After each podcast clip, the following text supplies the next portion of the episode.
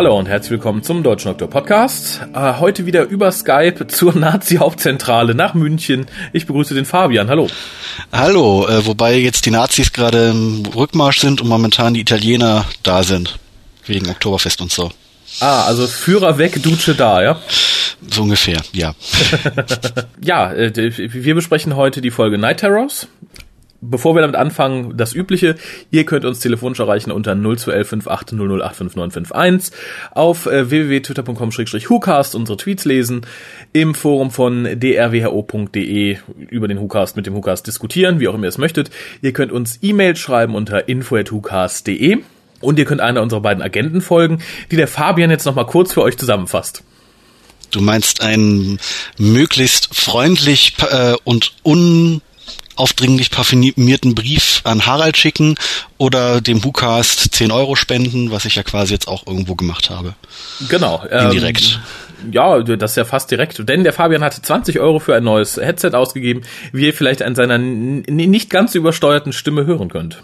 Ja, wollen wir es doch mal hoffen. Ich hoffe mal, dass das Outer City auch ein bisschen, naja, schauen wir mal. Bestimmt. Ähm, dann danke an den Alexander, der ist nämlich der Agenda gefolgt und hat uns äh, Geld gespendet. Vielen Dank für die Unterstützung. Und wo du gerade sagtest, einen möglichst freundlichen Brief an Harald, das ist nicht Bedingung. Also ihr könnt ihn auch ziemlich ankacken oder uns ziemlich ankacken. Hauptsache handgeschrieben. Okay, dann ziehen wir das freundlich auf das Parfüm genau, mal rein. Freund, freund, freundliches Parfüm. Es muss, es muss auch kein Parfüm für ein, für das Mädchen, was nicht mehr warten will sein. Ach genau, wie heißt es noch? Das ist, ach, ich habe den Namen vergessen, verdammt. Das ist auch egal. Das war, glaube ich, eines der lächerlichsten Dinge, die ich jemals bei Doctor Who gesehen habe. Aber da kommen wir irgendwann später vielleicht mal zu. Ganz bestimmt. Äh, wo, wobei, das vielleicht vorab für die Leute, die die aktuelle Folge schon gesehen haben. Das Parfum heißt ja irgendwie, ich habe es jetzt vergessen, es ist im Englischen aber der Ausdruck für den Geruch von Regen äh, auf Erde oder den Geruch von nasser, na, von Erde nach Regen. Gibt es dafür eine Entsprechung im Deutschen? Scheinbar nicht, sonst würde sie mir wahrscheinlich jetzt spontan einfallen. Aber wer das weiß, der kann natürlich eine E-Mail an info.hucast.de schicken. Genau. Ähm, ja, oder auf die Mailbox quatschen. Das ist ja sowieso was, wo ich mal sehr für bin. schickt Töne. Also schickt, also nicht nur Töne. schickt, ja. Schickt Stimmproben. Ähm, ja, das haben auch zwei junge Damen getan. Dazu kommen wir jetzt gleich. Vorher kurz zum, ja, zum Datenblatt. Die Folge lief am 3. September 2011. Buch schrieb der bekannte Mark Gettis, äh, der uns ja gerade in Juhu schon äh, ziemlich oft begegnet ist, sowohl vor als auch hinter dem Drehbuch. Äh, Regie führte Richard Clark, bekannt aus Gridlock, äh, The Lazarus Experiment and äh, The Doctor's Wife. Ähm, Zuschauerzahlen waren in den Final Ratings 7,7 Millionen und die Folge ja, entstand ursprünglich im ersten Block und sollte statt äh, The Black Spot gesendet werden. Das war, glaube ich, so die erste, die gedreht wurde, wenn ich mich jetzt nicht ganz ver, äh, vertue. Oh, okay. Das, das, das weiß ich nicht. Aber äh, man merkt es ihr nicht an, finde ich, dass getauscht wurde. Einige sagen, ja, doch, Amy weint gar nicht um ihr Kind oder so. Das habe ich jetzt nicht so schmerzlich vermisst. Aber gut. Normalerweise ist es ja deine Aufgabe, Inhalt zusammenzufassen. Das machen aber die beiden jungen Damen, deren MP3 wir in dieser Stelle senden können. Ja. Also finde ich äh, auch ganz toll, Dank. dass sie es gemacht haben, ja. Ja, hat mich auch. Ich, ich finde, das ist vielleicht auch sowas. Wenn ihr schon keinen Bock habt, Reviews zu schicken, schickt Inhaltsangaben. Dann hat man hier ein bisschen Zeit gespart. Ähm, vielen Dank schon mal vorab an Janine und Monique. Äh, klingt ein bisschen nach, weiß ich nicht, französischen Pornostars, oder? Das ist jetzt deine Aussage, da halte ich mich am besten mal zurück, weil. Janine Le Grotto und Mo Monique de keine Ahnung, jetzt fällt mir gerade nichts pervers Französisches ein. Ja, in der Hoffnung bin ich auch an das MP3 rangegangen, wurde dann ein bisschen enttäuscht, stimmlich und inhaltlich. Ähm, ja, aber hört ihr erstmal rein, wir äußern uns danach. Hallo lieber Hukast, mein Name ist Janine. Und mein ist Monique. Und wir haben euch dieses MP3 geschickt, um euch unsere Meinung über die zuletzt gelaufene Folge von Doctor Who, The Night Terrors, mitzuteilen. Ja, ähm, mein erster Gesamteindruck war eigentlich recht gut ich fühlte mich gut unterhalten. Die Atmosphäre war, also sie hat mich angesprochen. Und für die jüngeren Zuschauer war es bestimmt auch recht gruselig. Ja, hundertprozentig. Was hältst du so an sich von der Folge Gesamteindruck? Also mein Gesamteindruck war natürlich ganz toll. Die Musik und die ganze Atmosphäre hat einfach ein schönes Gesamtbild ergeben und der Titel passt natürlich eindeutig hundertprozentig zu dieser Einfolge. Äh, man sollte vielleicht dazu sagen, Monique ist ein absoluter Nicht-Huvien. Ich hingegen schon. Ähm, ja, Und da finde ich es dann auch recht interessant, ähm, was sie denn so zu sagen hat. Ähm, ja, dann mal in Kurzfassung, worum es eigentlich in der Folge ging. Es ging um George, ein ziemlich ängstliches Kind, ein Junge, der vor allem und jedem Angst hat. Und er hat mit seinen Eltern ein Ritual, nämlich dass er Dinge, vor denen er sich fürchtet, einfach in den Schrank sperrt. Äh, eines Nachts in seinem Bett äh, bittet er, dass ihn jemand vor den Monstern rettet. Und der Doktor ähm, fängt diesen Notruf auf seinem Psychic Paper und eilt George dann sofort zur Hilfe. Also er weiß natürlich noch, natürlich noch nicht, dass es George ist, aber er reist mit der TARDIS erstmal zu dieser Wohnsiedlung und sucht dann mit Amy und Rory erstmal nach dem Verfasser der Nachricht. Ja, äh, ähm, ja, auf jeden Fall, Amy und Rory stecken dann in einem Fahrstuhl, sitzen, stehen in einem Fahrstuhl. Ähm, und da Rory vorher etwas mehr oder weniger Gemeines äh, gesagt hatte, hat George Angst vor den beiden und ja, sperrt die beiden in den Schrank. Nämlich indem die beiden mit dem Fahrstuhl abstürzen, runterfahren, wie auch immer, und dann plötzlich in dem Puppenhaus in Georges Schrank stecken. Äh, dann kommt noch, der Doktor findet dann natürlich George, ähm, er redet mit dem Vater, mit Alex und ähm, irgendwann öffnet der Doktor dann den Schrank und er und Alex landen dann auch dort drin in dem Puppenhaus, weil George nämlich Angst davor hat, dass seine Eltern ihn verstoßen, also um ihn in, genau in psychiatrische Behandlung geben. Ja, am Ende gibt es noch eine Happy Family Lösung und alle sind glücklich. Äh, zuallererst, also ich fand George war überzeugend gespielt. Also ich habe ihm abgenommen, dass er sein, dass er Angst hatte, auch wenn ich fand, dass seine Stimme, äh, ich hab, muss zugeben, ich habe es zum zweiten Mal geguckt, beim ersten Mal ist mir nicht aufgefallen, aber ich fand beim zweiten Mal gucken, seine Stimme klang ein bisschen zu aufgeklärt, zu sehr, ähm, ja, ja, ich weiß, was hier los ist, es ist okay. Sie hätte vielleicht ein bisschen ängstlicher klingen können. Ja, das denke ich auch. Obwohl ich natürlich, ich habe das jetzt zum ersten Mal gesehen, auch äh, das nicht so genau be, äh, be, bemerkt habe. Allerdings, wenn ich jetzt so darüber nachdenke, hast du tatsächlich recht. Äh, was ich finde, was auch im Forum schon ein oder zweimal erwähnt wurde, oder öfter, äh, ein Mädchen wäre vielleicht an Georges Stelle besser gewesen. Also eine Georgia oder so. Denn ich weiß nicht, in meiner gesamten Nachbarschaft gibt es vielleicht einen, maximal einen Jungen, der mit Puppen gespielt hat. Aber nicht mal er hatte ein Puppenhaus im Schrank. Von daher frage ich mich, warum hat George ein Puppenhaus im Schrank, wenn im Rest des Zimmers äh, lauter Roboter stehen? Na gut, kann man drüber hinwegsehen, war vielleicht gerade seine Mädchenphase. Äh, den Vater fand ich sehr überzeugend. Also, ja, ich, ich weiß nicht genau, was ich an ihm überzeugend fand, aber ich fand ihn gut und ich würde ihn auch gerne mal wiedersehen. Ich weiß nicht in welchem Zusammenhang, aber ja, in einem sinnvollen Zusammenhang. Also nicht mal eben hier, ja, hallo Doktor, ich bin's wieder. Das würde nicht gut kommen. Aber in einem sinnvollen Zusammenhang würde ich ihn gerne wiedersehen. Matt Smith fand ich, äh, der hat wieder sehr gut gespielt, hat mir gut gefallen. Den sehe ich gerne. Äh, Amy und Rory, da kann man nicht so viel drüber sagen, denn das Einzige, was die beiden gemacht haben, war eigentlich äh, in dem Puppenhaus mit einer Pfanne hin und her zu laufen. Wo ist die eigentlich am Ende hingekommen, die Pfanne? Verstehe ich nicht. Ich muss ehrlich sagen, beim zweiten gucken, äh, du hast ja gesehen, ich habe dann angefangen, ein bisschen auf dem Computer zu tippen. Ich habe nicht wirklich drauf geachtet, aber ich kann mich auch nicht beim ersten Gucken erinnern, dass ich bemerkt habe, wo die Pfanne plötzlich war. Aber ich glaube, doch dunkel erinnere ich mich. Ich glaube, in dem Raum, als Amy dann sagte, lassen wir sie rein, hat sie, glaube ich, die Puppe, äh, Quatsch, die Pfanne weggeschmissen. Weshalb auch immer. Sie, sie lässt die Puppen rein und schmeißt die Pfanne weg. Also, wenn es so war, wie ich mich jetzt daran erinnere. Kann natürlich auch anders sein. Ähm, ja, und jetzt werfe ich das alles gerade ein bisschen durcheinander, denn eigentlich wollte ich nämlich noch sagen, als die Mutter, Claire hieß sie, glaube ich, am Anfang sagte, äh, dass alle bösen Dinge in den Schrank getan werden, musste ich kurz auflachen beim ersten Gucken. Beim zweiten Mal fand ich es nicht mehr ganz so witzig, aber beim ersten Mal ähm, habe ich sofort an die davor gelaufene Folge äh, Let's Kill Hitler denken müssen, denn dort wurde Hitler einfach mal eben in den Schrank gesperrt. Ja, ähm, was ich auch noch gut fand, war Rorys recht trockene Feststellung, als Amy und Rory plötzlich in dem Puppenhaus saßen und sie dann einfach sagte, We are dead. Again. Ist ein netter Gag am Rande und ähm, mir gefiel's. Äh, das Puppenhaus fand ich, abgesehen davon, dass ich, wie bereits erwähnte, nicht so viele Jungs kenne, die Puppenhäuser haben, äh, ich fand das Puppenhaus eigentlich ganz toll. Es war vielleicht ein bisschen zu detailreich. Normalerweise sind Puppenhäuser ja ein bisschen gröber gearbeitet. Aber gut. Äh, die Details, die da waren, fand ich schön. Also die schon erwähnte Holzpfanne, das Hähnchen und auch die aufgemalten Zeiger. Und okay, das nicht vorhandene Schloss an der Tür. Ich weiß nicht, ob mein Puppenhaus eins hatte, aber ich kann mich auf jeden Fall nicht an den Schlüssel erinnern, den ich da reingesteckt hatte. Von daher, also ich fand's ganz gut. Äh, ein bisschen zu bemängeln habe ich Rorys Reaktion, als Amy eine Puppe wird. Da öffnen die beiden die Tür. Rory, Rory rennt vor. Okay, er hätte Amy vielleicht vorlassen können, dann wäre er halt eine Puppe gewesen. Amy hätte sich bestimmt genauso bescheuert verhalten. Aber da rennt Rory weiter. Amy verwandelt sich in eine Puppe. Er bleibt stehen und wartet wirklich bis zur letzten Sekunde, bis sie sich umdreht, bis er sich endlich mal entscheidet, ja, vielleicht sollte ich mal wegrennen.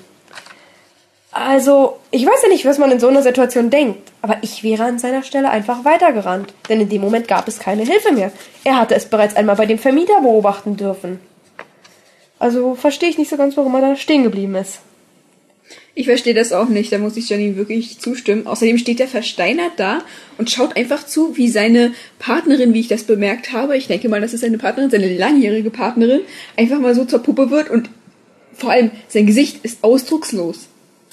Ja, ähm, wie bereits erwähnt, ich fand den, ich weiß nicht, ob ich es bereits erwähnt hatte, aber ich fand den Vater, also Alex, und den Doktor, das, die beiden, das Zusammenspiel fand ich schön.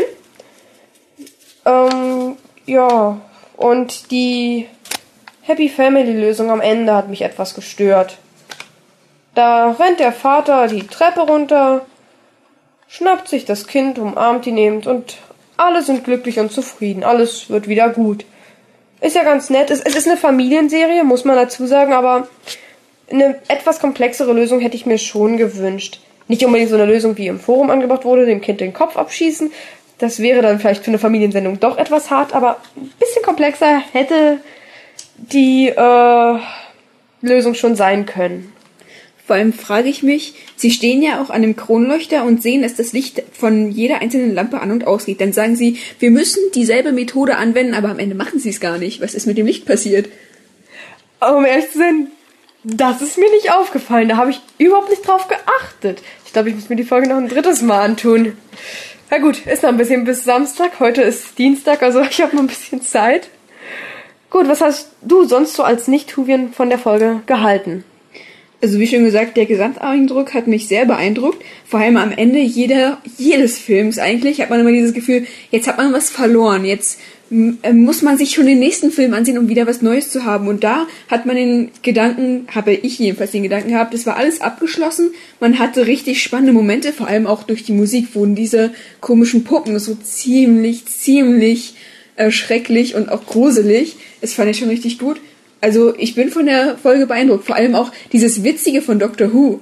Das ist äh, unbeschreiblich. Man sollte vielleicht auch erwähnen, was mir jetzt gerade einfällt, nämlich, dass viele im Forum auch angeprangert haben, dass Amy, äh, Amy und Rory, musst du wissen, die haben äh, ihr Kind so halb verloren an die Bösen und sie wissen aber, äh, es wird alles gut werden, weil äh, sie haben ihr Kind schon als Erwachsenen getroffen.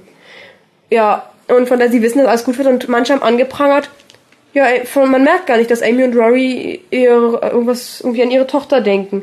Jedes normale, egal ob man weiß, ja, es wird alles gut, aber normale Eltern würden sich Sorgen machen, die würden nach ihrem Kind suchen. Und im Forum habe ich dann erfahren, dass diese neunte Folge eigentlich die dritte Folge der sechsten Staffel sein wollte, sollte. Und in dieser Staffel wusste, vom, abgesehen von der Vermutung des Doktors, noch niemand, dass Amy schwanger war. Also zumindest von den dreien. Also wie gesagt, abgesehen von den Vermutungen des Doktors. Von daher, äh, wenn man es weiß, dass es die dritte ist, kann man es vollkommen verstehen. Wenn man es nicht weiß, aber auch den Rest der, der Staffel und des gesamten Story nicht kennt, ist es nicht schlimm. Aber wenn man halt nicht so wie die wie jetzt manche halt im Forum immer gucken und nicht weiß, dass es die dritte ist, dann kommt es vielleicht schon ein bisschen blöd rüber. Aber ich finde es auch ganz angenehm, dass mal dieser Melody Pond Story Arc einfach rausgehackt wird wenn es auch ein bisschen grob war, man hätte vielleicht am Anfang oder Ende nochmal eben eine Szene nachdrehen können, so nach dem Motto, ja, hm, wo ist wohl Melody und dann vielleicht einsteigen können oder am Ende das ranhauen, für das wir für das Amy oder so oder Rory äh, den Doktor auffordert, nach ihr weiterzusuchen. Irgendwie sowas Kleines. Hätte nichts Großes sein müssen, nichts Auffälliges, nur mal eben so eine Bemerkung am Rande sozusagen. Aber um wieder zum Punkt zu kommen, wie gesagt, also das war ein Einwurf in den Story Arc und normalerweise zieht sich durch jede Staffel Doctor Who ein beständiger Story Arc mit einigen Folgen, die es unterbrechen. Also es kann auch manchmal sein, wenn du die richtige Folge erwischst, dass du die Folge danach auch sehen musst. Ich würde mich jetzt natürlich auch noch dazu hinreißen lassen, Kritik zu üben an der Folge. Ich fand ja bisher alles ganz gut. Ich war total beeindruckt von der Folge. Aber jetzt, wo ich höre, die beiden sind verheiratet und haben ein Kind.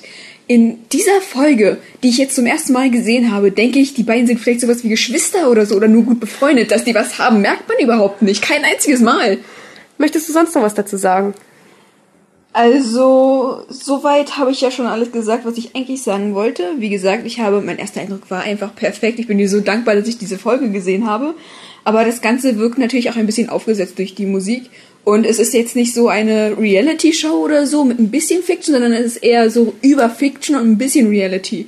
Aber es ist natürlich auch spannend, wie viele Aspekte des menschlichen Lebens da eingebracht wurden. Die Ängste des Kindes, dann äh, diese Familienstreitereien, auch wenn man ein Kind adoptiert, ob man es ihm sagen soll oder nicht, und auch dann äh, diese Angst eines kleinen Kindes vor fremden Leuten, weil es war ja auch diese alte Frau, die hat er ja auch in den Schrank gesperrt. Das fand ich schon sehr gut gemacht. Ja, äh, man sollte vielleicht auch noch dazu sagen, da du ja eigentlich, da ist wirklich deine allererste Doctor Who-Folge war und ich dir davor noch gar nichts gesagt habe. Äh, Doctor Who spielt nicht immer in der Wohngegend nebenan. Die sind auch ab und an mal auf anderen Planeten in der Zukunft, Vergangenheit, also die sind wirklich überall. Es ist, es wird allgemeingültig als Science Fiction betitelt, auch wenn es meiner Meinung nach so ein Zwischending ist. Man kann es nicht nur als Science Fiction abstempeln. Gut. Ja, so habe ich das auch gesehen. Gut, also wenn du dann nichts mehr zu sagen hast, dann würde ich sagen, äh, genau, einen Punkt hatte ich noch. Haha, hier habe ich den letzten Zettel. Äh, den Trailer für die nächste Folge, den fand ich eigentlich recht interessant. Der sah nett aus er hat Lust auf mehr gemacht. Äh, ja, ich freue mich auf die nächste Folge von Doctor Who. Auf den nächsten Who-Cast auf jeden Fall. Und dann würde ich mich verabschieden. Ich mich natürlich auch. Tschüss. Tschüss. Ähm, ja, vielen Dank nochmal an die beiden. Äh, wir sagten es gerade schon, während ihr das hörtet, hier im Off, dass es ganz gut ist, dass auch jemand dabei ist, der Doctor Who noch gar nicht kannte. Wobei ich mich frage, ob das eine gute Einstiegsfolge ist oder nicht. Na, ja, danach ja schon, bis auf so kleine Dinge, die dann, wie wir schon gehört haben, so von wegen, was, die sind verheiratet? Hm. ja, Wobei das, mich, als, das schön. als ich das gehört habe, dachte ich so ein bisschen, äh, hat da jemand vielleicht doch Vampires in Venice gesehen? ja, meine Frage war da so ein bisschen, sie sagte, man merkt nicht, dass die beiden zusammen sind. Was hätten die denn machen sollen? Sich ins Puppenschlafzimmer verziehen und da eine Nummer schieben? Oder ähm das fand ich halt ein bisschen schwierig. Also man muss natürlich sagen, es ist eine Folge, wo nicht so die Beziehung der beiden thematisiert wird, wie in anderen Folgen, das eigentlich doch immer relativ präsent ist. Das stimmt natürlich. Ähm, ja. Ich glaube, das ist dann wirklich eine der wenigen Folgen, wo es mal nicht passiert. Genau, und ich, ich finde ja auch, die beiden führen jetzt nicht so die romantischste aller Ehen. Die sind ja mehr so, hm, aus Freunden zu, zum Ehepaar geworden. Insofern fand ich das da legitim. Klar, wenn man es nicht weiß, ist natürlich schwierig, aber ich glaube, das ist bei der Hälfte aller Fernsehpaare schwierig, innerhalb von einer Episode festzustellen, ob die verheiratet sind oder nicht. Das stimmt, ja. Was haben wir noch? Äh, ja, technisch muss ich sagen, äh, für, für einen Einspieler äh, sauber. Also ich fand es in Ordnung, klangqualitätsmäßig. Also da gerne wieder die, die, die beiden jungen Damen. Was mir noch aufgefallen ist, es wirkt ein bisschen, als hätten sich die Damen Karteikärtchen geschrieben weil man zwischendurch immer dieses hat. Das hat mich ein bisschen irritiert. Nächstes Mal vielleicht auswendig lernen oder einen großen Zettel machen. Das klappt hier auch immer ganz gut. Ja gut, aber ich meine, den muss man auch irgendwann umdrehen. Dann hat man auch so ein Geräusch. Aha, gut zu wissen, dass ich weiß, was ich gleich noch rausschneiden muss. Ähm, ja, der, der einzige große Punkt, den ich mir gemerkt habe, äh, also der einzige große Punkt, der mir hier äh, erwähnenswert noch äh, zum MP3 einfällt, ist das, was auch im Forum aufkam zum Thema Puppenhaus. Warum denn der Junge ein Puppenhaus hat? Das wäre doch eher was für Mädchen. Ich fand die Diskussion im Forum schon ein bisschen mühselig, muss ich sagen. Äh, zumal man, glaube ich, nicht vergessen darf, das sind arme Leute aus der, aus der, aus der Unterschicht, sage ich mal. Die hatten eigentlich gar nicht damit gerechnet, ein Kind zu haben. Ich denke mal, es ist der Puppenhaus von der Mama. Und das ist ja nicht umsonst im Schrank. Weil der Junge davor Angst hatte. Genau, vielleicht hat der Junge nicht Angst vor dem Puppenhaus an sich, sondern vor den Implikationen, die es mit sich bringt, sollte er damit spielen. Ich glaube, das ist bei ihm nicht nur das Puppenhaus, das wäre bei ihm auch die Stimme, aber das ist wieder ein anderes Thema. Ähm, also ich weiß nicht, mich hat's nicht gestört. Also äh, es passt natürlich, stimmt natürlich, es, ist, es gibt so einen Kontrast mhm. zwischen Robotern draußen und äh, Puppenhaus da drin und so weiter. Das fällt natürlich auf, aber es ist jetzt nicht so, dass ich dann jetzt da ist und so von wegen, warum hat er jetzt ein Puppenhaus, was soll das? Und es passt ja auch einfach zu diesem Ding. Es ist ein Kuckuckskind, die wissen, die haben nie wirklich großartig geplant, dass es ein Kind da ist, sondern das war dann einfach da und dann nimmt man halt auch irgendwie das, was man von der Verwandtschaft oder äh, geschenkt bekommt oder selber noch da hat, finde ich. Genau, also mir, mir war es auch keine Diskussion wert in dem Moment. Also ich habe da, als ich die Folge gesehen habe, nicht groß drüber nachgedacht, so huch, ein Puppenhaus, wie kann das sein? Einige sagten, die hätten lieber ein Mädchen nehmen sollen. Also wie gesagt, das fand ich äh, mühselig. Äh, Nochmal kurz zurück zum MP3. Die beiden Mädels sprechen da ja von, dass das für die Jüngeren gruselig ist die beiden Mädels sind ja selber relativ jung im Gegensatz zu uns, vor allem im Gegensatz zu mir. Da frage ich mich natürlich, wenn die Mädels von den Jüngeren sprechen, sind die Mädels dann die Mittleren und wir die alten Säcke? Das tat mir ein bisschen weh, möchte ich an der Stelle. Also da, da möchte, da verlange ich wieder Gutmachung. So. Du reitest auch immer wieder darauf rum, dass du dich auf einmal so alt fühlst, ja. Ja, äh, gerade da, da kam es dann so mächtig. Ja, die Jüngeren, nicht so wie wir, die Älteren, ja, ja. Und die Opas, die den WhoCast machen. Du musst ja noch immer wieder sehen, dass es doch irgendwo so von der Kinderzielgruppe halt immer noch dieses, schon dieses Grundschulalter ist, wo man so zum ersten Mal dann da rankommt und so weiter. Und ähm, jetzt, ich, ich denke mal, in dem Alter, in dem wir glauben, dass die beiden sind, ähm, hat man nicht mehr so viel Ängste vor irgendwelchen Aufzügen, die nebenan äh, sind, obwohl, ja, ich glaube, da stört man sich auch ganz gut dran, aber nicht wirklich Angst. Äh, nee, das, das, das stimmt natürlich. Ja, gehen wir ab jetzt mal, denke ich mal, so chronologisch vor. Was hat dir an der Folge gefallen, nicht gefallen? Äh, ich habe eine nicht allzu lange Liste, weil ich die Folge dann doch gerade beim zweiten Mal schauen, zumindest ab dem zweiten Teil ein bisschen belanglos fand. Nicht mehr so spritzig, sagen wir es mal so. Ja. Ja. Ähm, ja, jetzt muss ich natürlich dann selber nochmal für mich rausfiltern, was die beiden natürlich schon gesagt haben. Äh, was ich sehr lustig fand, war ähm, direkt der Anfang mit dieser Musik. Ähm, ein bisschen peinlich, dass ich das Instrument, was da verwendet wurde, nicht genau ausmachen kann. Ich äh, tippe mehr so auf in Richtung Klarinette. Und das mhm. hat mich äh, sehr an den Film, den ich jetzt letztes Jahr gesehen habe, beziehungsweise inzwischen auch besitze, ähm, Marion Max erinnert.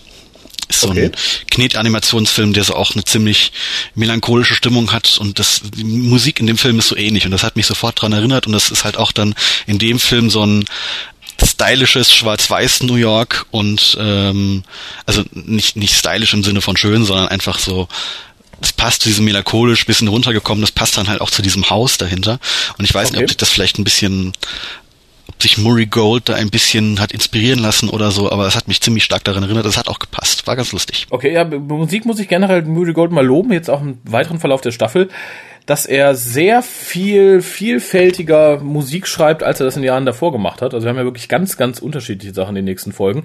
Hier persönlich ist für mich die Musik von ganz wenigen Situationen, ist mir sie eigentlich so da durchgegangen. Also ich fand sie jetzt nicht sonderlich erwähnenswert. Sie war halt seicht.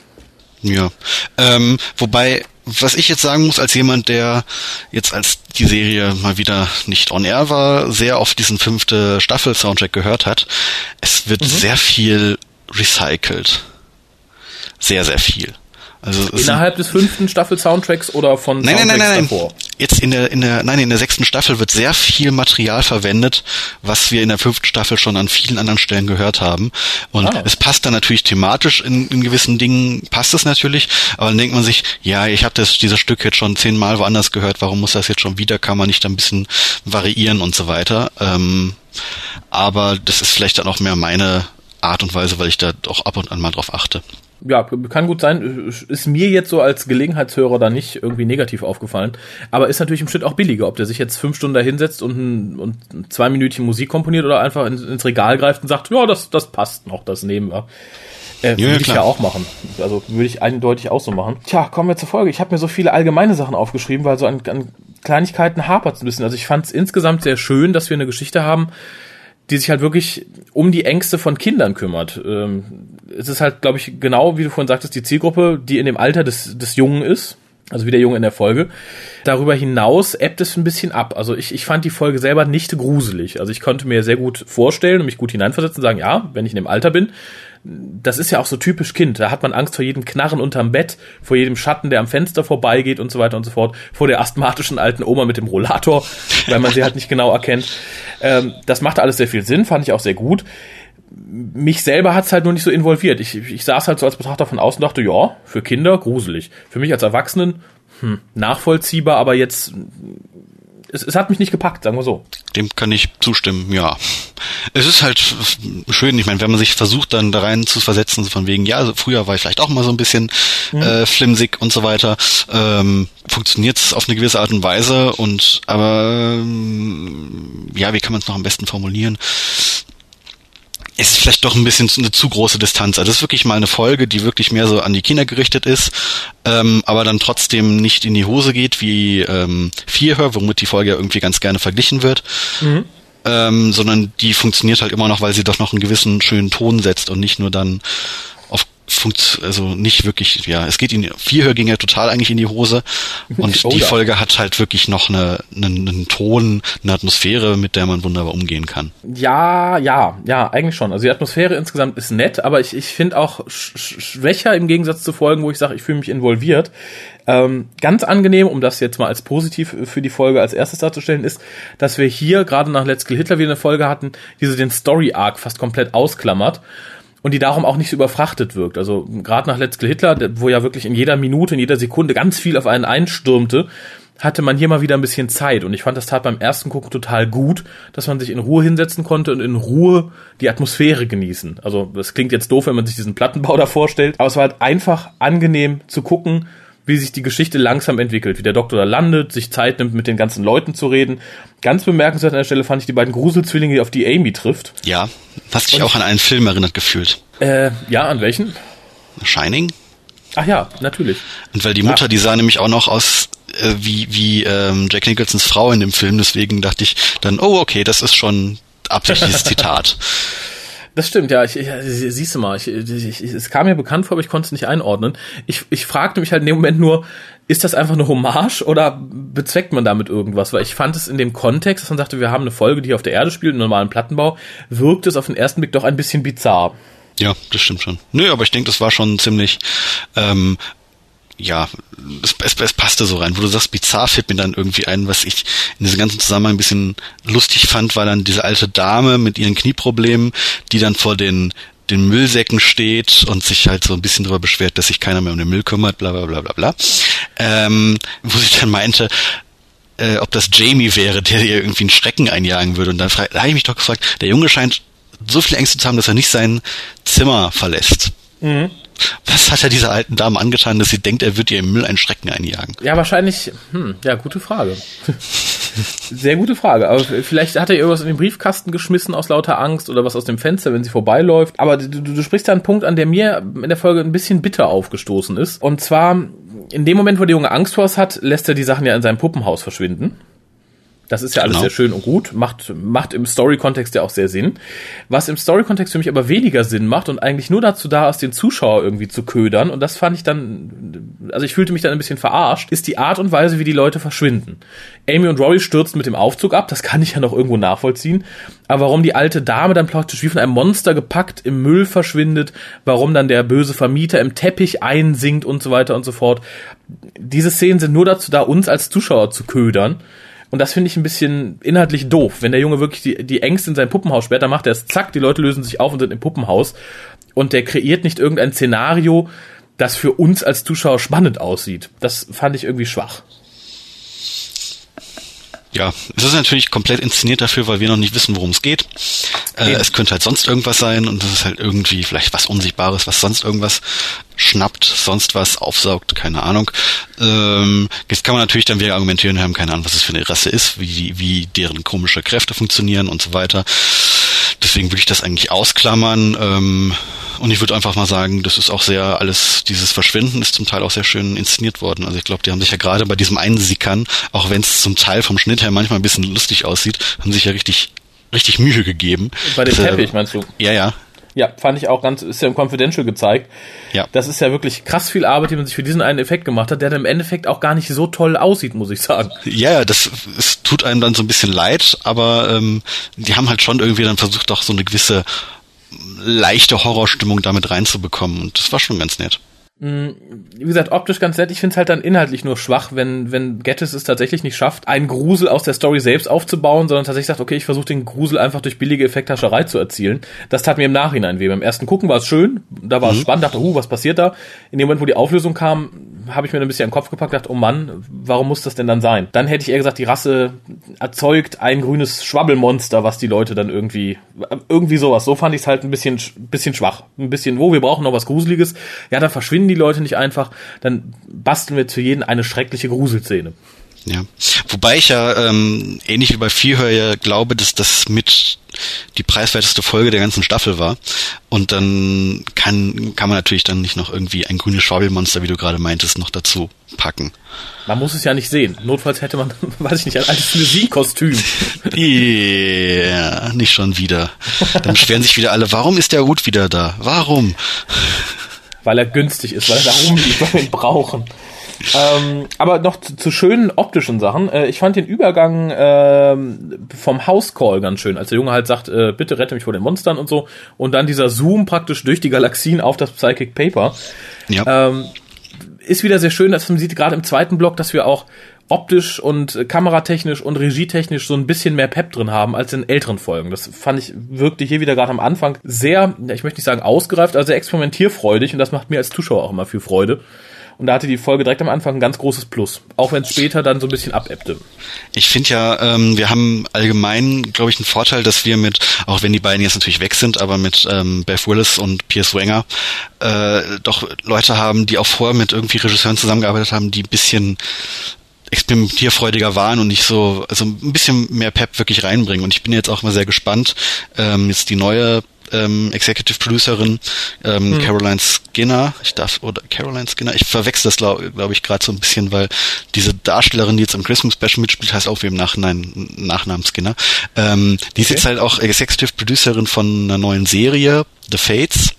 Mhm. Und der Regisseur dieser Serie wird jetzt auch das Christmas Special machen. Ah. Und da bin und ich habe diese erste Folge von dieser Serie gesehen. Das sah alles schon ganz toll aus. Ich habe mir so gedacht, was kann der mit Doctor Who machen? Da bin ich echt mal gespannt drauf. Also ähm, ich habe auch so ein bisschen das Gefühl, nachdem ich ja immer mehr so die Autoren hervorhebe, merkt man so jetzt seit der fünften Staffel, dass auch die Regisseurin Doctor Who irgendwie ein bisschen ähm, wichtiger werden, dass man halt auch immer mehr, dass die sich ein bisschen mehr einbringen und so weiter. Das äh, finde ich auch sehr gut eigentlich, ja. Ja, ja, ich, das tut, also wie jetzt gerade in der zweiten Hälfte finde ich sehr auffällig, das tut dem ganzen, dem ganzen Erzähltempo auch ganz gut. Wie gesagt, hier ebbt es dann irgendwann ab nach dem wirklich guten Einstieg. Was haben wir noch? Ach so, ich, ich fand es sehr schön, weil das in der späteren Folge zumindest so semi nochmal aufgegriffen wird. Und zwar schnappt der Doktor sich hier einen Rubiks-Würfel und schafft es im ersten Moment nicht, ihn zu lösen, wirft ihn weg und sagt, er ist kaputt. Das ja. wird in der übernächsten Folge nochmal aufgegriffen. Da löst er ihn nämlich dann. Tja, das ist halt die Umstände, ne? Ja, ich frage mich, ob das irgendwas zu bedeuten hat. So eine Szene baut man ja nicht einfach aus Jux und Dollerei ein. Wir werden es halt sehen. Ach, du, meinst, es ist ein Hinweis darauf, dass, ähm, dass es zwei Doktoren sind, einer, der es kann und einer, der es nicht kann? Äh, Soweit habe ich noch nicht mal gedacht. Ach so. Ich, ich habe nur, ich habe es nur gesehen und es kam mir etwas seltsam vor und ich dachte, okay, vielleicht hat es irgendeine tiefere Bedeutung.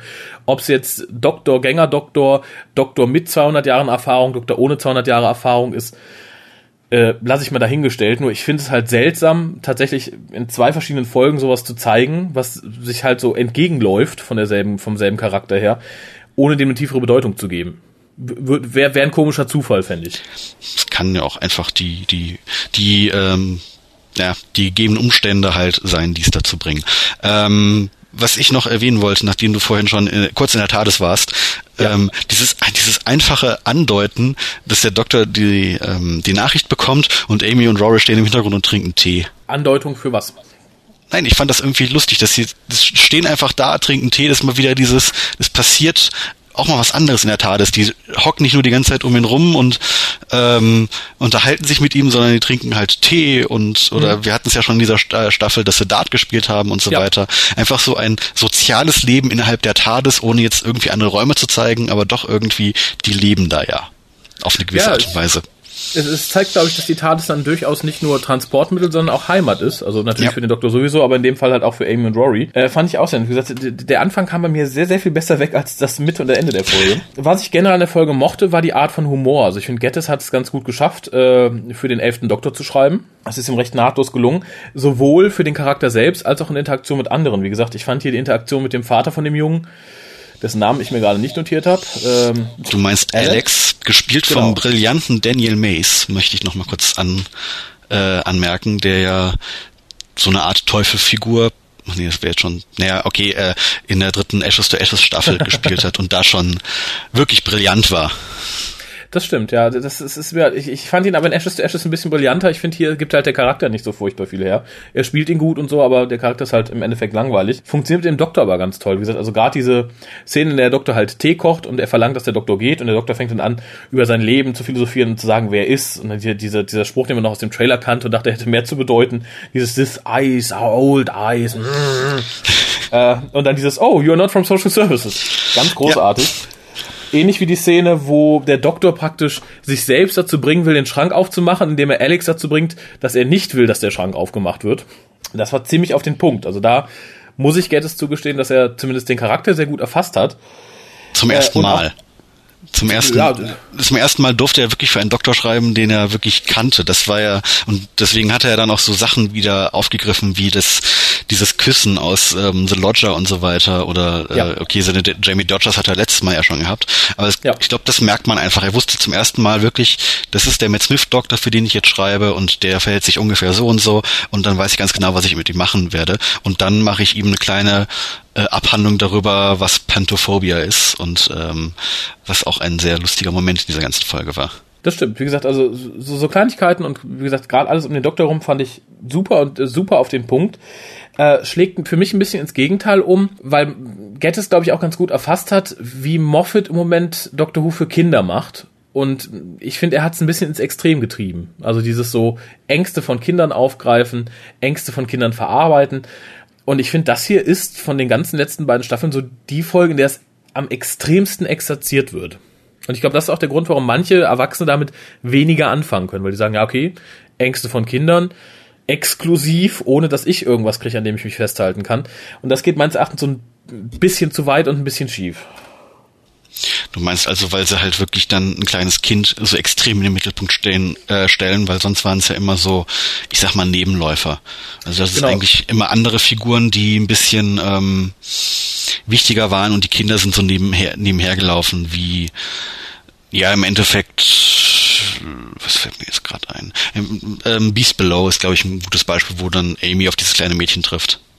Genau, also im Endeffekt finde ich, Moffat schafft es immer so eine Kinderangst zu nehmen und die innerhalb der Geschichte zu extrapolieren, dass halt auch die erwachsenen Akteure Angst haben und du als Zuschauer auch diese Angst nachvollziehen kannst. Ich, ich finde, diesen Schritt schafft Gettys nicht so ganz. Er nimmt halt die Kinderangst, zeigt sie als Kinderangst und es bleibt meines Erachtens auch größtenteils eine Kinderangst. Hm? Ja. Und das finde ich halt so ein bisschen schade, da- dass mir da halt der, der kleine Zwischenschritt noch fehlt. Zusammen mit so ein paar Sachen, die ich hier noch aufgeschrieben habe, die für mich einfach nicht passten. Also was mich am allermeisten stört, ist äh, das Puppenhaus. Weil zum einen sieht es von innen viel zu realistisch aus. Viel zu realistisch. Also bis auf die Pfannen und die Lampe und den Braten haben wir halt wirklich dieses sehr schöne Location-Setting. Zugegeben, wirklich sehr, sehr schön. Ja, zu Aber- schön für dich quasi, ne? Ja, aber leider zu detailliert. Das, also da hätte man, glaube ich, gewonnen, wenn man im Studio einfach bemalte oder fotografierte Wände aufgestellt. Das hätte mehr nach Puppenhaus ausgesehen als, als das Haus selber. Das hat's mir so ein bisschen verdorben mit dem Realismus. Äh, und die zweite Sache, auch in dem Haus sind, sind die Puppen. Ich finde die Puppen super, sie sehen gruselig aus. Aber warum sind sie da? Wenn der Junge all seine Ängste in den, in den Schrank verbannt, warum hat er da lebende Puppen, die andere Leute, die da landen, auch in Puppen verwandeln? weil das die Ängste, die zum Leben erwacht sind, geworden sind und die verwandeln dann alle anderen quasi machen es gleich. Also quasi die Angstvariante der Borg. Da- Das fordert aber doch einiges an Verrenkung, oder wenn man das erklären möchte. Natürlich ist es Verrenkung. Das, ähm, aber es, es trägt dieser Atmosphäre der Folge bei, aber es ist, äh, es wird irgendwie, es wird wirklich nicht erklärt, warum es gerade die Puppen sind. Normalerweise müsste halt sonst was noch äh, da mit drin sein, weil was, je nachdem, was die da alles reingesperrt haben, das wird ja auch nie wirklich erklärt. Ähm, auf der anderen Seite kann es natürlich ganz einfach sein, wenn das wirklich das Puppenhaus der Mutter ist, Vielleicht mhm. wurde es ja sogar mal irgendwann in der Folge gesagt, also ich weiß zum Beispiel, mindestens eine Szene wurde aus dieser Folge rausgeschnitten, ähm, dass diese Puppen wirklich so aussahen und der Junge einfach Angst vor diesen Puppen hatte, warum das Puppenhaus da drin ist und das dann seine Fantasie so ab, äh, ja, so in die äh, wilden Bahnen gerät, dass die dann halt alle assimilieren. Ich hasse diese Star Trek-Referenzen. Äh, ähm, ja, finde ich aber auch, wie gesagt, ein bisschen schwierig, weil. Ja, natürlich, jetzt, es wird nicht erklärt. Das weil vor allem, wenn er, wenn er Angst vor den Puppen hat, äh, was ich ihm zugestehe, die sind ja auch gruselig, die sind ja auch diese, das sind ja diese, diese Holland-Puppen oder wie die heißen, das sind ja auch die großen Ängste von Mark Gettis scheinbar, wenn man dem Confidential folgen darf. Dann kann ich verstehen, dass sie im Schrank sind und so weiter und so fort, aber warum sie dann zum Leben erweckt sind und da weitermachen mit ihrer Gruseligkeit. Alles andere, was er gruselig findet, macht er ja nicht weiter. Wir haben ja nicht das Aufzuggeräusch, wir haben nicht das keuchende Rollatormonster und so weiter und so fort. Wir haben wirklich nur diese Puppen. Man könnte natürlich sagen, vielleicht ist es die Initialangst, die der Junge hat, das war das erste, wovor er Angst hatte und darum lebt es und ist so lebhaft aber es erfordert halt, glaube ich, einiges an, an, an Verrenkung hinter dem Fernseher, die, die nicht hätte sein müssen, wenn man es irgendwie erklärt oder weggelassen hätte. Zu den Puppen möchte ich nur sagen, sie sehen wirklich aus wie Lawrence Miles und ich bin mir ziemlich sicher, das ist kein Zufall. Das sei jetzt mal so dahingestellt. Er hat jedenfalls keinen Kommentar dazu geschrieben. Ich, ich glaube, das dürfen sie. Ja, wahrscheinlich. Genau darum. Gettys war ja derjenige, der, glaube ich, so in der ersten Staffel am meisten Haue von Miles bekommen hat für The Unquiet Dead. Wirklich? Und äh, ja, dem wurde ja vorgeworfen, rassistisch zu handeln, gegen Einwanderer zu handeln und so weiter und so fort. Lawrence Miles hat es ja irgendwann relativiert und äh, den, ganzen Text auch offline genommen, aber Gettys hat da verbal von Lawrence Miles ziemlich in die Schnauze gekriegt. Zum Teil irgendwo solltechnisch vielleicht sogar gerechtfertigt, aber natürlich wie immer komplett überzogen und ziemlich daneben überinterpretiert. Das finde ich ähm, jetzt sehr interessant, weil ähm, ich habe jetzt im Laufe meiner äh, Magisterarbeit, die ich ja geschrieben habe, dann mhm. dieses Bild, äh, Bild, ja, dieses Buch von Andrew Cartmel gelesen, wo ja. er ähm, halt ziemlich viele alte Doctor Who Stories bespricht und welche die er selber geschrieben hat und halt auch welche aus der ersten Staffel und da kommt äh, diese Folge von also Unquiet Dead kommt von ihm am besten weg also das wäre so die Folge die am, ihm in der ersten Staffel am meisten gefallen hätte ah okay das ist dann ein sehr interessanter Kontrast, ja. Äh, ja, Cartmel hat sich ja nicht mit den anderen verdorben. Ich meine, Miles ist, glaube ich, auch viel Mistgunst, die da mitspielt. Ja, klar. Ähm, und der interpretiert natürlich dementsprechend auch Sachen ziemlich übel. Und äh, ich möchte nochmal sagen, um hier gleich auch ein, ein, einen kurzen Ausblick in die finale Wertung zu machen, für mich ist die Unquiet Dead auch immer noch die beste Gettys-Story, die wir bis dato haben. Äh, insofern kann ich da Cartmels äh, Einstellung ganz gut verstehen. Äh, was haben wir noch zum Punkt äh, Humor, finde ich noch, und das ist eine meiner liebsten Szenen, ist äh, der Moment, in dem der Doktor gewahr wird, dass sie im Puppenhaus sind und dann sagt, wir sind entweder im Puppenhaus oder das hier ist ein Platz für dirty posh people who eat wooden food. Oder Giant Termites. Fand ich ganz großartig und das ist halt das, was ich Gettis an dieser Folge am, am meisten ja, als positiv ankreiden kann. Das ist wieder auf den Punkt elfter Doktor und das hat mir große Freude gemacht. Äh, ich glaube, da kommt auch wirklich dann mal dieses durch. Äh, Gettis ist ja einfach auch so ein so ein Comedy-Mensch. Ich meine, ich habe League of Gentlemen ja nie gesehen, aber das wird ja auch immer noch ziemlich hochgehalten und da sind halt doch ziemlich viele Sachen drin. Äh, allein auch wie er Rory schreibt, dann mit diesem, das haben die beiden in dem MP3-Anspiel schon angesprochen, mit diesem ah, We're dead again. und ich meine, Rory ist sowieso ziemliches ähm, ziemliche Metafigur geworden, allein wie er dann da rumrennt. Ja, wir sind wieder in den 1700ern und der Doktor ist im äh, Hier und Heute, weil irgendwas mit der TARDIS passiert ist und so weiter. Das ist ja. so so schön, einfach dieses Abgeklärte von von wegen, ich drehe es nicht durch, sondern es gibt eine ganz logische Erklärung dafür. Ja, das passt ja, schon er, irgendwie. Er ist halt im Gegensatz zu Amy, glaube ich, immer noch sehr viel mehr geerdet als sie. Und das, das tut ganz gut, das stimmt. Ähm, ah, ich komme jetzt eigentlich noch zu Kleinigkeiten, das ist schön. Ich bin nämlich dann fast durch. Ähm, ein weiteres Problem, was ich mit der Folge hatte, ist das Konzept der Tensa, also dieser intergalaktischen Kuckucks-Außerirdischen. Ja. Denn wie möchten die sich bitte fortpflanzen, wenn die ihre Kinder einfach irgendwo absetzen und dann warten, bis sie groß sind? Heißt das, wenn der Junge irgendwann 24 ist, wachsen ihm Tentakel und er fliegt in den Weltraum? Oder, weil der Doktor sagt ja, dass es keinen Unterschied macht, er wird jetzt auf der Erde groß werden und so weiter und so fort. Irgendwo muss doch der Bruch bestehen. Heißt es dann, wenn, wenn er seine 25. Geburtstagskarten ausbläst, wachsen ihm Flügel und er ist weg? Äh, darf ich dich an eine Folge der Sarah Jane Adventures erinnern? Mit diesem ja, kleinen Prinzen, der auch unter, auf der Erde äh, aufgewachsen ist und dann kamen diese Roboter, die ihn gesucht haben. Ja, Der war ja dann König, weil sein Vater gestorben war. Glaubst du, so läuft das denn ab? Glaubst du, wenn der Junge 16 ist, kommen die, die hässlichen Roboter und äh, packen ihn ein?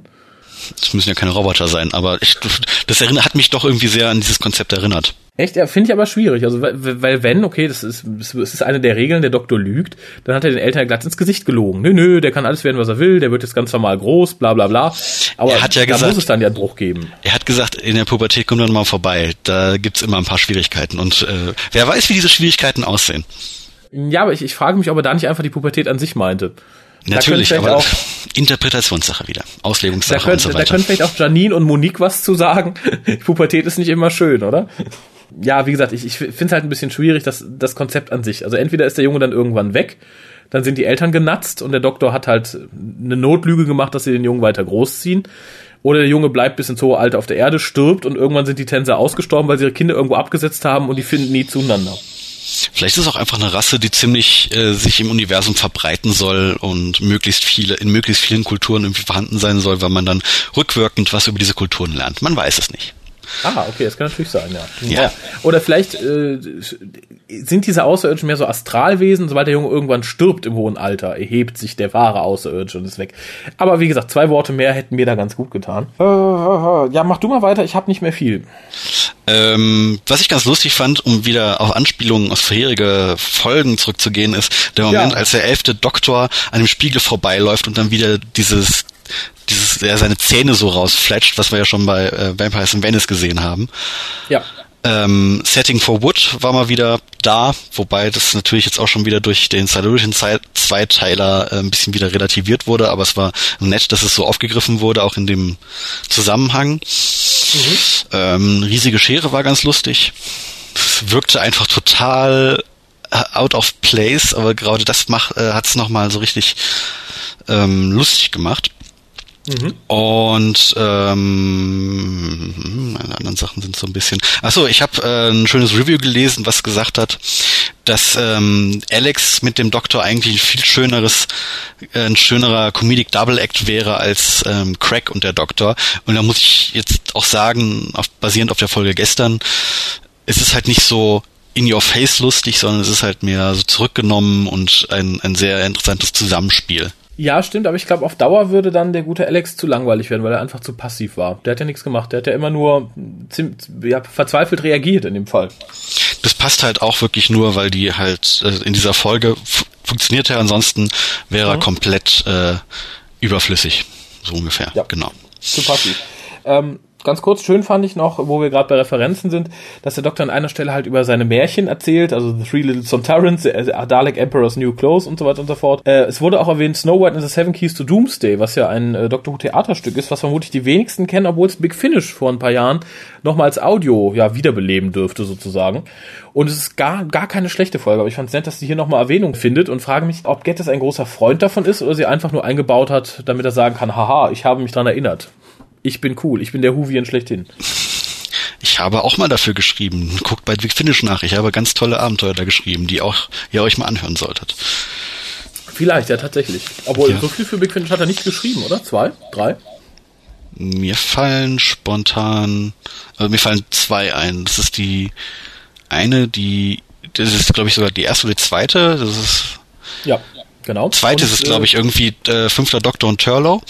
Dann mhm.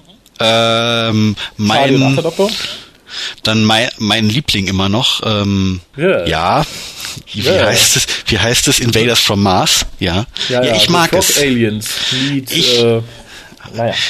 Orson Welles. Ich mag es einfach, weil es einfach so wunderbar funktioniert und weil Simon Peck auch noch mit, mitspricht und so weiter. Es, es ist total klischeehaft und stereotypisch, aber ich glaube, gerade deswegen mag ich es nochmal mehr. aber ähm, müssen wir dann anders mal ausführlich besprechen, glaube ich.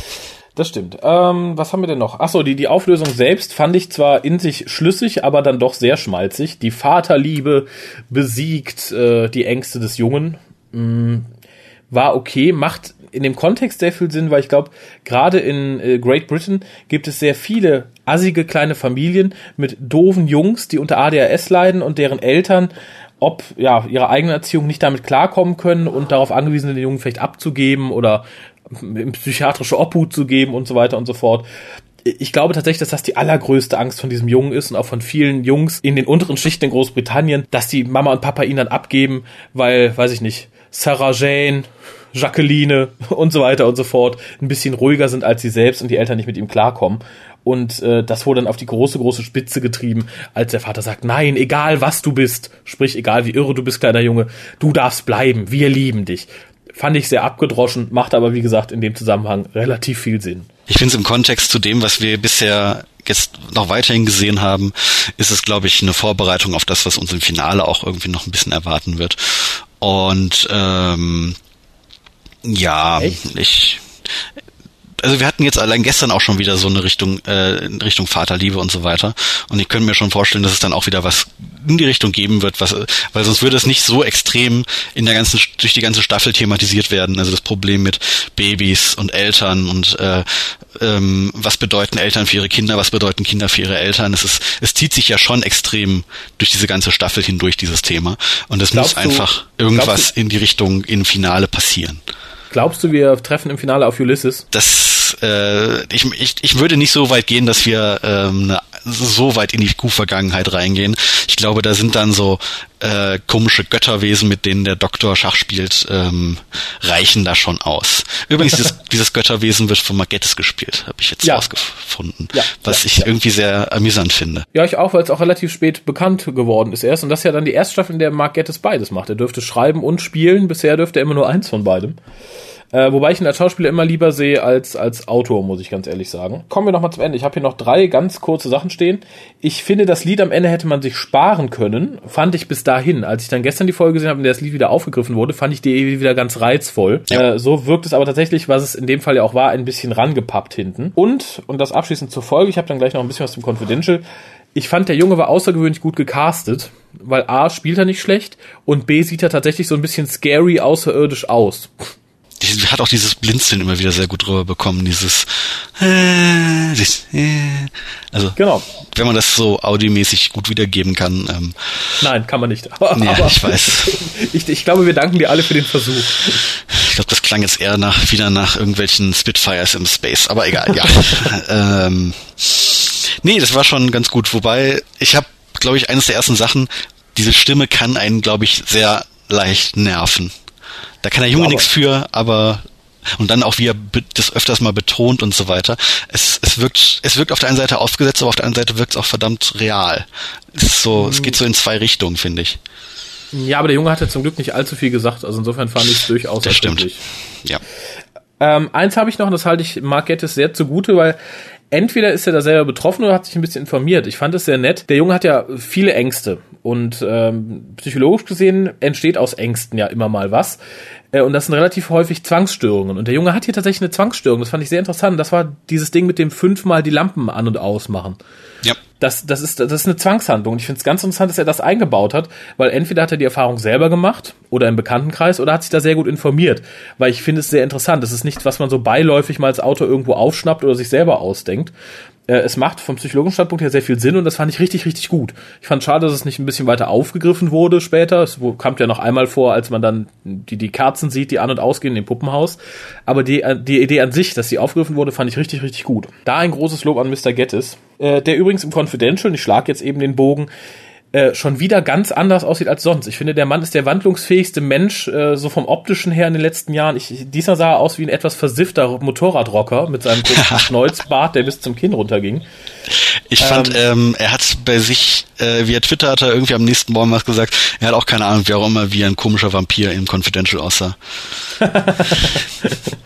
Äh, fand ich bemerkenswert. Äh, Confidential ansonsten, wie, ja, so 0815. Wir begleiten den Third Assistant Director. Das fand, fand ich gut. Jetzt, echt? Ich fand es jetzt nicht so spannend. Also ich fand es okay, aber ich fand es ganz lustig, vor allem, weil sie halt auch ein bisschen über ihre, ihren Karriereweg was gesagt hat. Also das, das finde ich halt, es ist, glaube ich, so für den 0815 Zuschauer ist das nicht unbedingt interessant, aber für jemanden, der sich vielleicht auch ein bisschen mit äh, der, der Produktion jetzt von der Serie, aber glaube ich allgemein von so Serien mhm. da interessiert dran ist, kann das durchaus was sein. Einfach nur so, wie sie an diesen Job gekommen ist, dass sie halt erst das und das gemacht hat und dann hat sie äh, das und das versucht und dann kam halt das. Und auch wie dann die Interaktion mit den Schauspielern und, und in dem Team untereinander ist, das fand ich schon ganz lustig eigentlich. Und ähm, es wird halt nicht so breit getreten, aber ich fand es äh, gut, dass es drin vorkam. Mhm. Ja, wie gesagt, ich, ich persönlich, mir ging so ein bisschen ab. Äh, was ich ganz charmant fand, waren die Puppenbewegungsübungen in der alten TARDIS, die natürlich von Dr. Thrive, denke ich, mal noch aufgebaut stand, so wie sie da stand. Deswegen sage ich ja, die, äh, die eine Folge ist zum erst, äh, zuerst gedreht worden, weil es war ja auch derselbe Regisseur von The Doctor's Wife, also die Folgen sind schon back-to-back ja irgendwie gedreht worden. Und ich glaube, die wirklich die allerersten Pro ähm, Bilder, die es von der Produktion gab, war halt ähm, diese Endszene der Folge, wo die, wo Rory, Amy und der Doktor da sitzen, deswegen. Stimmt. Stimmt, hier Passt das ja, ja. Genau. Ähm, ja, und abschließend aus dem Convention, ich fand es sehr nett. Es geht weiter mit Death is the Only Answer, diesmal von Script to Screen. War nett, man sieht Albert Einstein, also den Schauspieler, den Albert Einstein, spiel, der Albert Einstein spielen soll.